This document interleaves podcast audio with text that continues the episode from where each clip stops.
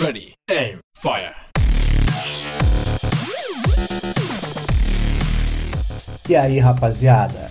Seja bem-vindo ao QAPcast, o podcast da segurança.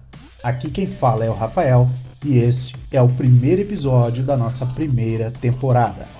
E o assunto de inauguração desse podcast não poderia ser outro senão o Estatuto da Segurança Privada.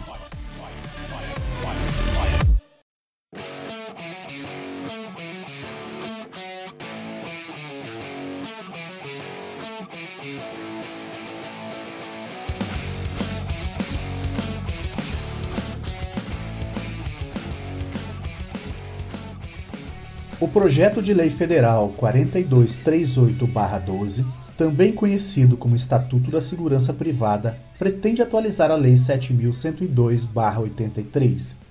O projeto já passou pela Comissão de Assuntos Sociais, já recebeu 117 emendas e desde 2017 aguarda aprovação no Senado. É claro que existe muita especulação por trás do assunto, mas uma coisa que me parece incrivelmente clara é que os maiores interessados nesse projeto são os grandes grupos corporativos. O que chama mais atenção é a propaganda em cima do projeto, que martela insistentemente sobre a geração de empregos. O discurso é o de que milhares de vagas serão geradas instantaneamente como em um passe de mágica.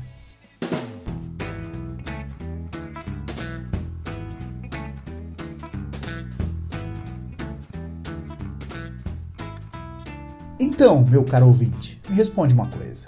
Você acha que os empregos vão surgir do nada? Alguém vai enfiar a mão na cartola e sair distribuindo vagas de emprego para todo mundo? Deixe-me ser um pouco mais claro. É uma questão de matemática simples. Estes empregos que eles dizem que serão gerados, eles já existem. O fato do projeto regulamentar novas atividades não significa que alguém já não esteja exercendo essas atividades. Em outras palavras, as vagas de trabalho já existem. E o que realmente vai acontecer é que quem já está lá vai perder os seus empregos. Algumas empresas terão um período de adaptação, outras serão substituídas e, no final das contas, nenhuma vaga nova será criada.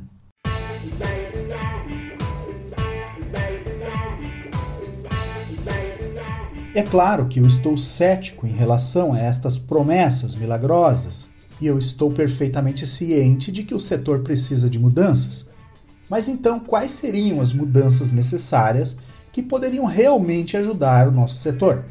A primeira delas é o apoio ao pequeno empresário, que foi completamente ignorado pelo Estatuto.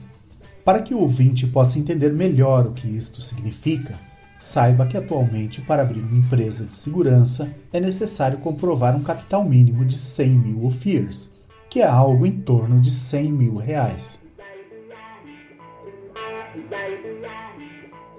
No novo estatuto, este requisito vai para 500 mil OFIRs, o que tornará o início do pequeno empresário ainda mais difícil. A segunda coisa é que não há previsão para startups, ou seja, se você desenvolver um projeto revolucionário de segurança, mesmo que o seu negócio seja uma startup enxuta e com poucos funcionários, terá que manter uma estrutura muito acima da necessária para atuar no Brasil. A menos, é claro, que um anjo caia do céu para investir no seu negócio. E aí, qual é a sua opinião sobre este assunto? Deixe aí seu comentário, compartilhe em suas redes sociais. Até o próximo episódio. Abraço!